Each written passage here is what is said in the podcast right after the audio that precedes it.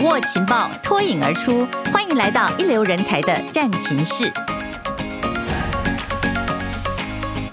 本期节目由日月光合作推荐。嗨，朋友们，你好，我是彭云芳，欢迎收听这期人才战情室。说到人才的战情，真的很多变呢。全台湾的不管是白领或蓝领，人力都缺。企业为了要开拓人才市场，招募的眼光是不断往全球所有的人才产出的角落去扫描，一旦有好的人才标的，绝对不放过，就是想方设法要规划出最佳策略来吸纳百川。不管是大学毕业，还是在学中，甚至哦高中刚毕业，都是潜在可以培育的未来工程师，都是可以布局到。从产线上，甚至是担任中高阶主管的珍贵人才，在企业征才屡出奇招的这几年呢，我们观察到日月光这家全球半导体封测制造服务领导厂商，他们长期聚焦在菲律宾，大量的引进菲律宾的精英。来从事啊、并不是社会上刻板认知的那种从事三 D 产业的外籍移工哦。所谓三 D 就是讲到肮脏啊、危险啊、辛苦，而是什么呢？而是进到台湾的产学专班里面来培育，还有。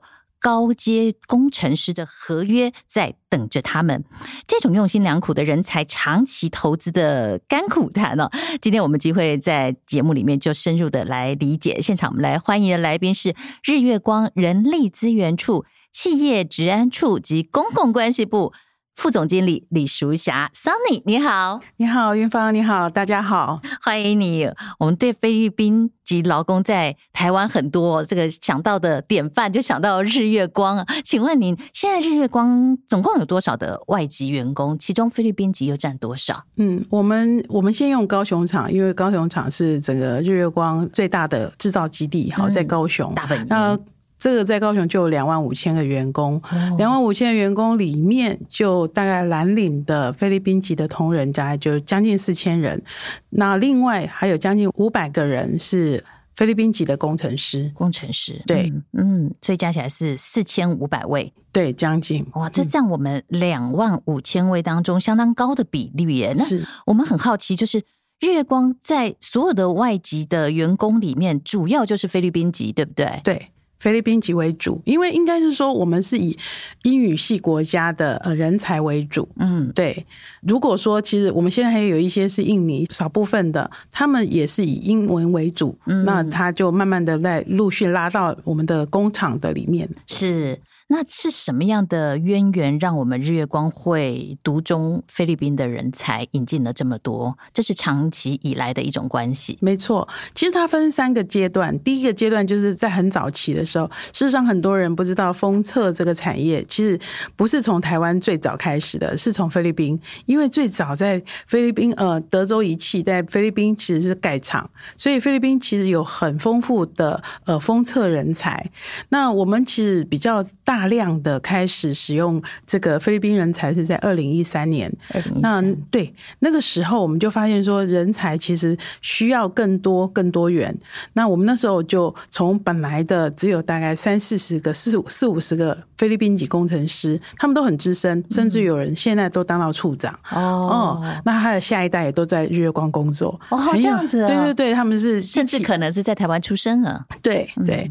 第二阶段就是二零一三年那时候，大概。进来两三百个人，在去年前年就是人力比较枯竭的时候，我们就又再启动一次大规模的再去从这菲律宾找工程师进来，大力招募。对，所以这样加一加减减，就大概就是四五百个人了。嗯，所以是早在。呃，最早哦，封测这个产业在兴起的时候，菲律宾就有了这样子的一个种子。然后后来我们在台湾一路发展，就有了这样的长期合作。所以一代一代过来，然后现在的人力是应该是到最高峰的时候。我认为还没有到高峰，未来 还会再增加。为什么？因为其实我觉得我们要面临一个很现实的状况，就是第一个，当然台湾的人人才在变少，有很多的工作像这样高科技产业，其实我们都是二十四小时运。运作，那晚班的工程师年轻人可以选择他不要夜班工程师，他也不要轮班的时候，那这些工作还是要有人做。是，那这些工作其实因为西南向的一些国家，他们相对经济上的需求度是比较高的，比一般呃台湾的年轻人更想要加班赚钱。是，所以其实。让这些元素储备进来，对台湾的这个呃夜班的人力是很重要的一个支柱。就好比说，大概二十年前我们开始引进呃蓝领世代夜班是一样的。现在看到很多的半导体产业夜班，大概有一半都是外籍的同仁。为什么？因为夜班没有人想要做这个事情。是对，嗯。呃，尤其在菲律宾的人才，他们呃，除了跟月光有以前的过往哦，这个在产业上面交流的一些渊源之外，他们在英语方面的沟通程度是好的，是你们觉得能够更快的上手，彼此能够沟通的。而且您刚刚也提到，台湾的少子化情况真的太严峻了，然后年轻人愿意投入这个产业，还有愿意夜班做这样轮值的，其实。真的人数太少了，嗯，所以台湾的企业现在要补足人力的缺口，就必须要有很弹性、很有创意的做法。那我们今天听到就是日月光用他们的弹性跟创意啊，当然也有他们过往的一些呃曾经有过的一些经验呢，所以他们现在跟菲律宾的人才有这样很好的合作。否则的话，其实如果我们只局限在国内人力市场当中寻找人才的话，呃，不晓得桑尼，您想想，我们日月光面临的人口人力的缺口会有多大？我们如果讲数字的话，其实不一定大家有很有感觉。我就讲一个比拟好了。是。这十年前，我们找工程师需要找二十个工程师，我们可能找六十个人来 interview。是。OK，那六十个里面挑二十个，其实相对容易的。三分之一。那现在还是需要二十个工程师，可是我可能只有找到二十五个来。哦。那怎么办？我们还是需要二十个工程师，这个 interview 的主管就觉得好像不是那么 qualify，可是我还是得用。好，所以那个感受的问题就是，它好像不一定定从可以从量，其实它还有很严重的值的问题。是对，所以其实我觉得我们要考虑的，其实不只是说我们量体不够，还有我们其实现在就要走进校园，跟校园合作，就是可能开始学生。他大四的时候就进到日月光来实习，是，所以我们现在大概也有四五百个大四实习生，他提早进来职场，所以他也不一定大学毕业，他马上要去念研究所，好，他可以先工作，想一想之后，哎，其实他做的不错，两年之后公司也有对接的呃产授专班，他再去念研究所，嗯，对，其实这对学生来讲是好事。那他也可以想一想，说，哎，其实他先进到这个场域，这是不是他想象的？嗯，对，他可以先熟悉，先先了解，那也许，哎，真的蛮适合他的呃个性，以及对他未来事业的一个发展的想象，都是符合的。那未来这个就直接对接了以后，就可以继续从事。而且，其实我们日月刚在虽然是这么大的厂，在国内，其实因为台湾这个科技界，说实在，人才竞争都很激烈，所以你也面临了很多的。同业的竞争，对不对？当然，在人力市场，它其实就像是一个生态链。是他的首选可能想要进去台积电，然后他可能想要去 Google，然后之后他可能这个没有办法 approach 到这样的工作，他就会到第二阶、第三阶的工作。本土大厂可能这个生态链的下面的厂商，他们就很惨，他们找到的工程师可能都跟他们预期会越差越大。嗯，就是您刚才讲，不只是量。更重要的是在值的感觉，所以也就是我们必须要往国际上去招募人才的理由，对不对？想要把那个值把它提升回来。嗯，那目前有看到这样子的亮点吗？有，其实我们在六月的时候，就是跟着工业局也到了菲律宾去做三个学校，都是顶尖大学去招揽学生。我们也发现说，这个菲律宾这三个顶大的学生其实都蛮优秀的。那也就是说，我们去找菲律宾的台城新交。进到台湾，如果他愿意到中山大学，我们就近嘛，哈，中山大学念研究所，是念完研究所进到公司来上班。其实他已经在台湾已经有两年的经验，再加上他的学识、聪明程度、反应能力。语言能力都 OK 的话，它其实对公司来讲是一个正面，并不会说比我们在台湾找到的那个嗯研究所毕业生还差。嗯，那这样子我们的量能就会变大了。是，那您观察，不管是之前招募进来，或者这次六月哦进来的这一些呃顶大的学生，菲律宾的顶大学生，他们的特质跟优势。可以怎么形容？第一个，他们表达能力，其实我觉得他们的意愿很高。第二个，我觉得他们其实我们要寻找的是。并不是来这边呃过个水的学生，我们希望寻找的是这个学生，他们喜欢台湾这个友善的社会，他们想要移民到这个地方，移民过来哦。对，所以我们在 interview 的时候，我们都会直接问他们说：“你你想要到台湾是拿个学位？”还是你对这个国家是有兴趣的？我们这个地方希望的是群聚，然后你留在这个地方，以后可以在这个地方长久的工作，甚至于落地生根。嗯，所以其实我们呃使用这么多的菲律宾籍的呃工程师，其实还有一个原因，就菲律宾籍的工程师他们的群聚效应很大。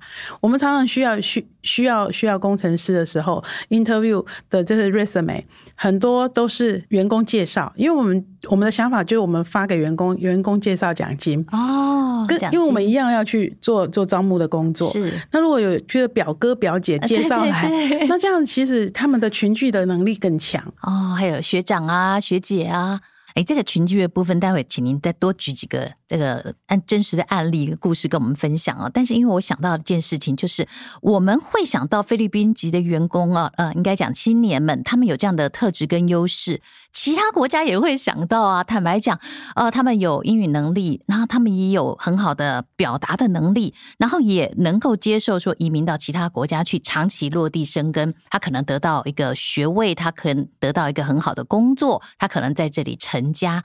但坦白讲，包括像美商，包括其他的呃亚洲呃，同样在科技化方面发展的一些公司，他们也可能会去菲律宾抢才，那甚至可能开出更好的薪资条件等等。所以，我们日月光要采取哪些产学策略，能够更赢过这些其他的公司，可以竞争，可以吸引到菲律宾的人才？毕竟要远离家乡耶。我觉得，呃，最重要一个东西就是安定跟环境。如果环境对每一家企业都要都有它的特色，好，譬如说像呃日月光，我们强调的是群聚，我们强调的是温暖。好比说，这一个员工他从下飞机开始，我们他们他的学长就已经在机机场等他。我们甚至于还有一个社团，不管是宗教啦哈，还是他喜欢打球，他就慢慢的他可以融很快的融合在这这个里头。嗯，甚至于说，我们让员员工安心，他一来台湾的时候，他前两个月的呃住宿是由公司帮他支付哦，对，他就不用担心说我还要先找房子。所以我们觉得提供给员工一个先比较。安心、比较温暖的环境，这是我们认为可以做得到的。但是未来员工他还是要有晋升嘛，哈。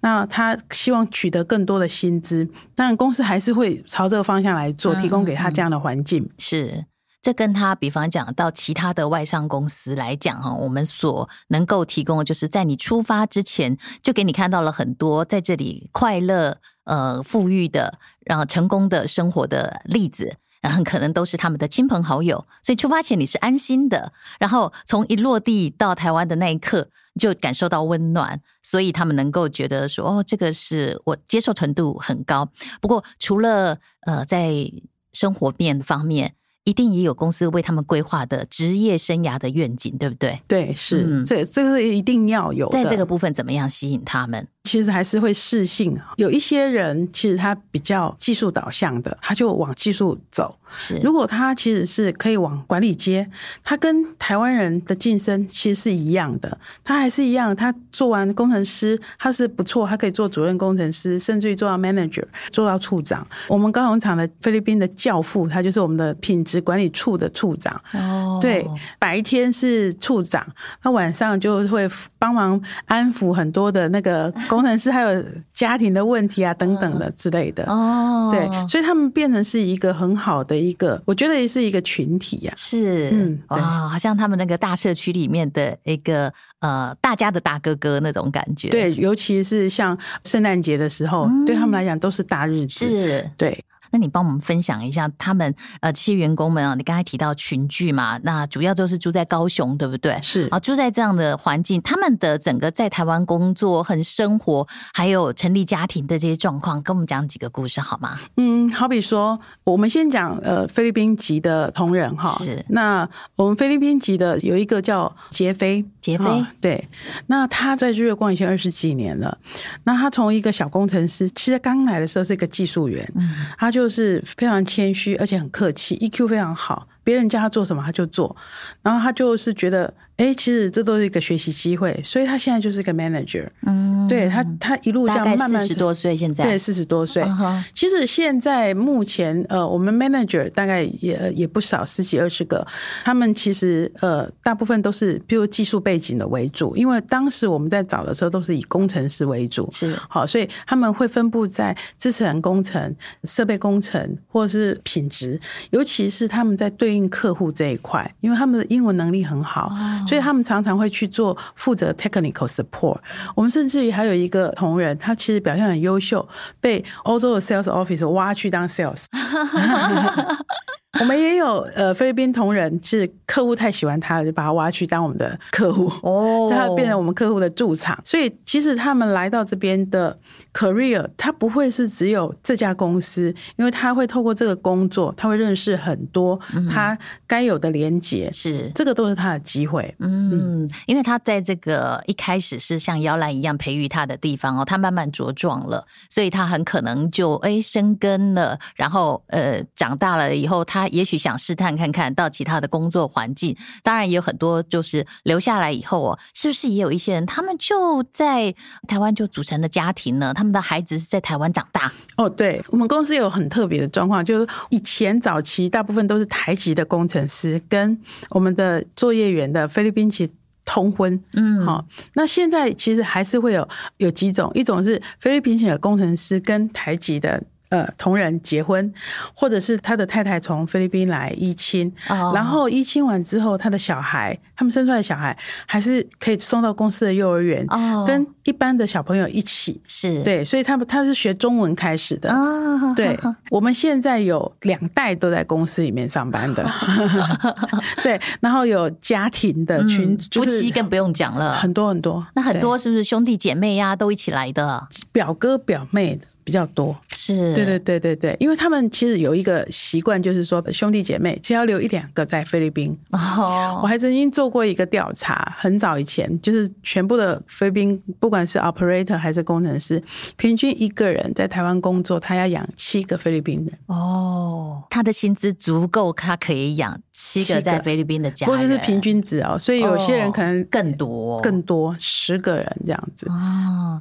所谓可以养，是还可以养的生活过得好，对，就是可以吃饱。哦，对，所以我们照顾他们不会是只有照顾这些，早期在他们资金运用上是比较不方便的，是，所以他们可能要借钱，他们就会用到高利贷啊等等的，很麻烦。是，所以我们现在都会帮他们找银行，然后有好的保障。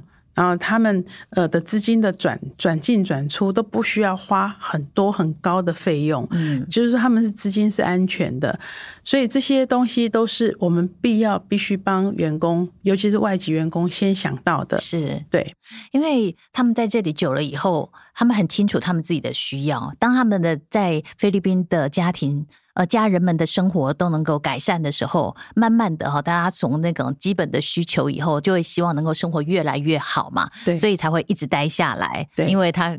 可以感受到在这里他待下去哦，这是全家人整个家族的愿景都很好，这样子。对，他们有些人其实拿到居留证，他们就可以买房子，哦、所以在南子地区有一些人他就落地生根那边买房子，然后就是很多家人就到这边来依亲。嗯，所以我们也有一些呃依亲的呃太太，他们英文很好，变成我们的一些我们特约的呃英文老师，哦、可以 one and one 的英英文老师。哦，对，这个也是蛮好的一个互动。是，尤其在我们现在特别讲究，就是要多元、平等、共融这个时代，其实你们早就面临着必须在一个多元员工的呃文化环境当中，大家一起合作，变成一个 team 的这种感觉。那在这样子的背景之下，你们。怎么样努力的去让大家融合在一起？比方讲，要营造一个跨国合作的这种团队嘛，啊，大家之间的呃距离能够消弭到最少。当然，越来越多他们的新一代出来，已经都是以中文为母语的了哈。呃，但是在整个这个磨合过程，是不是你们还是特别花了一点心思？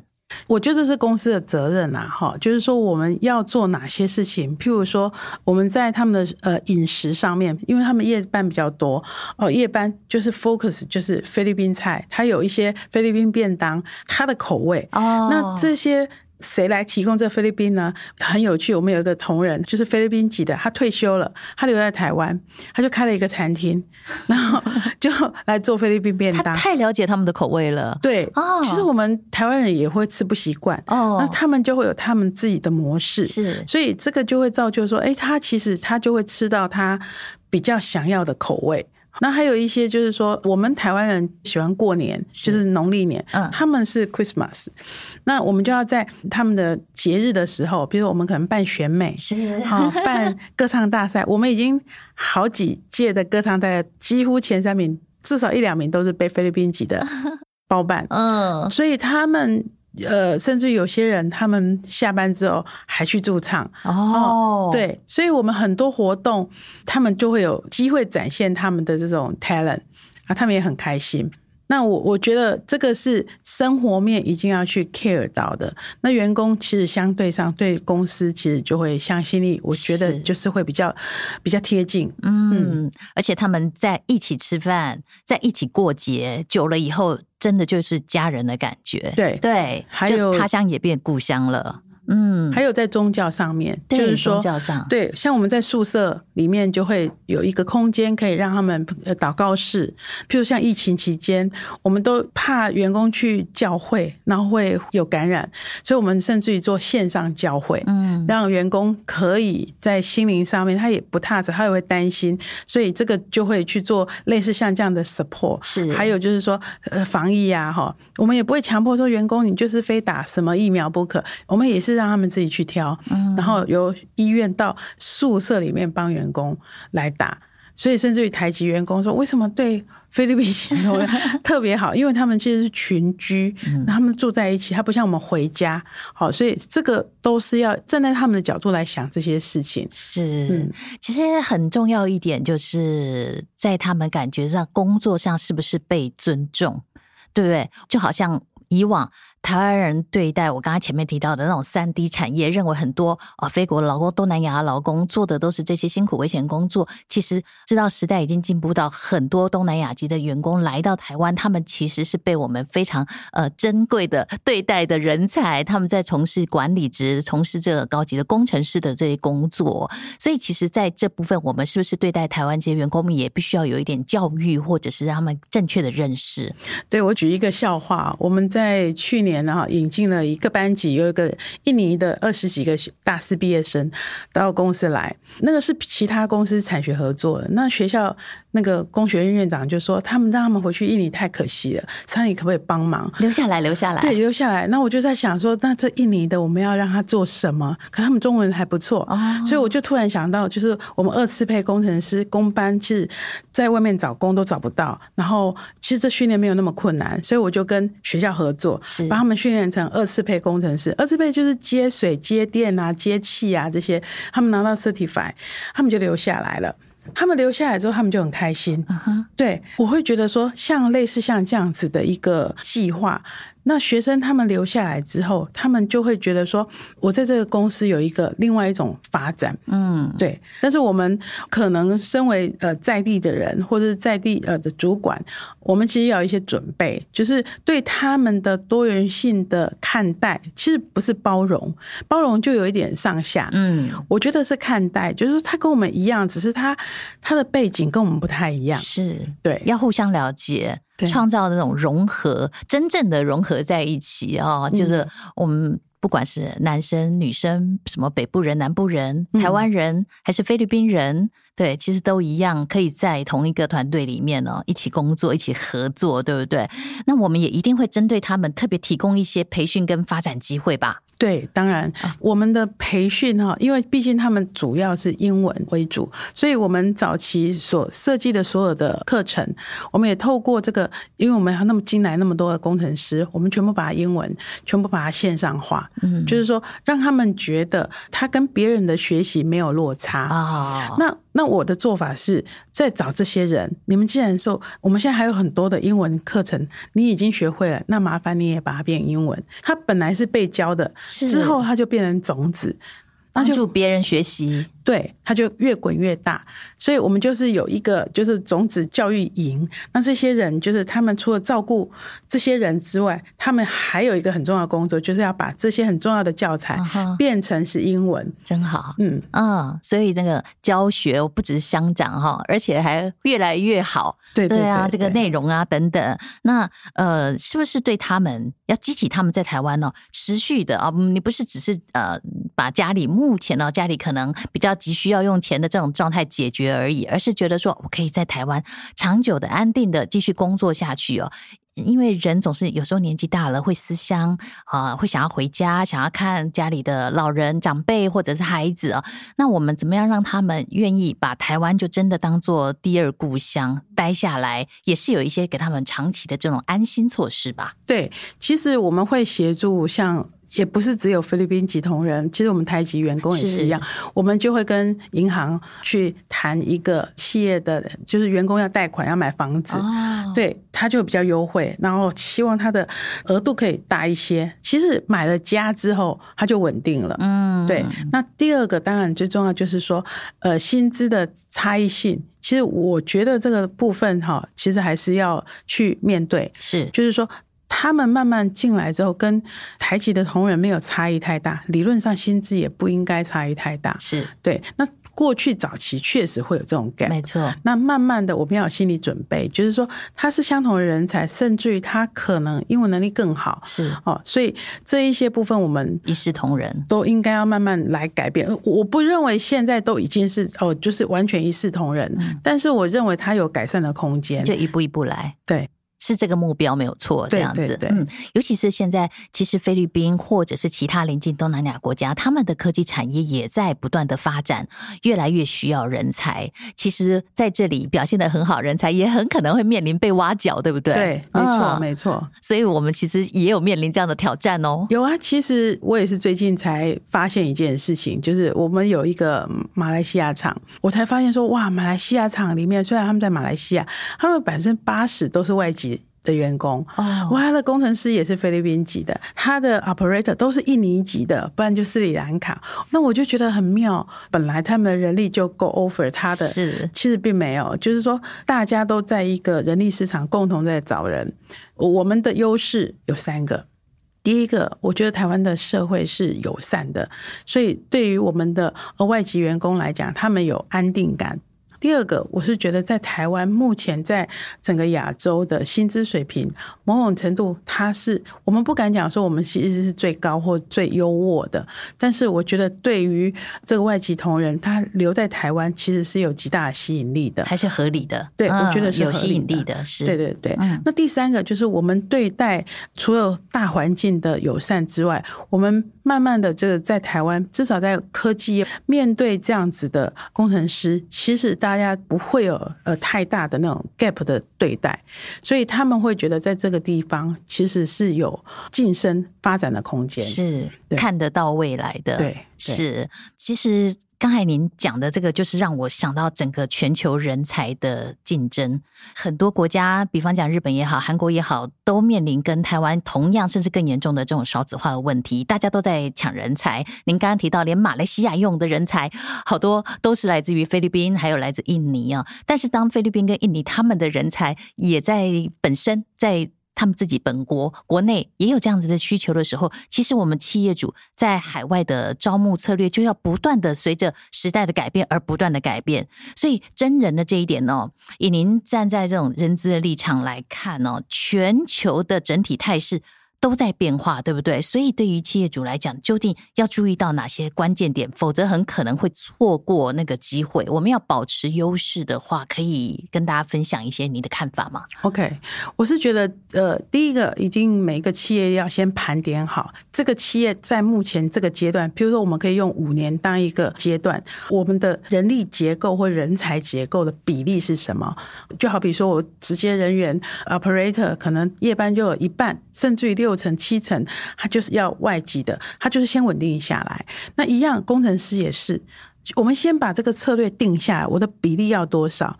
第二件事情就是，好，我背上这个比例，我要做什么事？比如说，我要有那个环境，我要英文的环境，然后我要的人，我觉得不能眼高手低，是很清楚知道自己的人才的结构，还有结构里面的哪一种人才或哪一种来源。是比例是多少？我觉得那个是要把它定清楚的。是的，定完之后，其实我们再来算成本这件事情。嗯，就是说我做这件事情，我相信外籍的工程师进到台湾，他会跟台籍最大的不同，他有 extra cost，还是要保障人权。有一些机票你是要付，有一些 extra 的福利。是不是要设计进去，让他觉得哦，他值得来这个地方，不然他留在他的家乡就好了。是啊，OK。那另外的话，就是其实我还是觉得，如果我们今天要找的是外籍的同仁加入到企业的团队，一定要以他们要移民来台湾为首要的考量。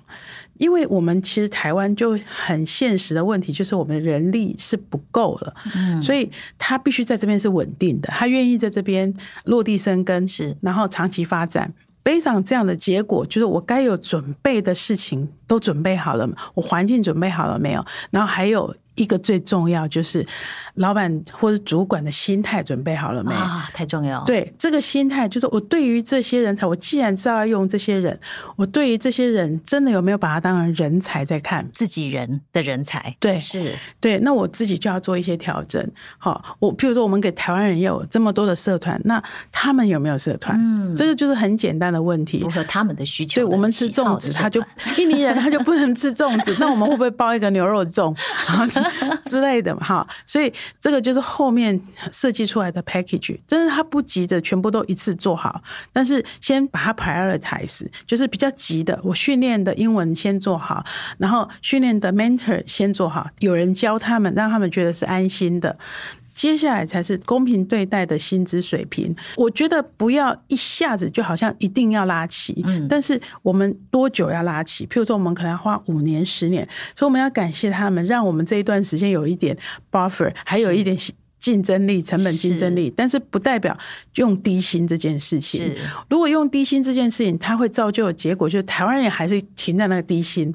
我觉得它就是一个恶性循环，就是我们该该到哪里，大概就要到哪里这样。嗯，对，这桑尼这番话真的值得所有的企业主大家一起都往这个角度来想，因为这个是最实际、最务实的做法。所以确实人力不够是现实，但是每一个企业里面人力结构那个比例要早早赶快盘点好。认清楚，然后把环境一步一步的建置好。要了解到我们要的是什么样的素质人才，而企业的责任又到哪里，对不对？这个成本要怎么样去精算，其实可以摆在后面一点，但是那个目标很清楚。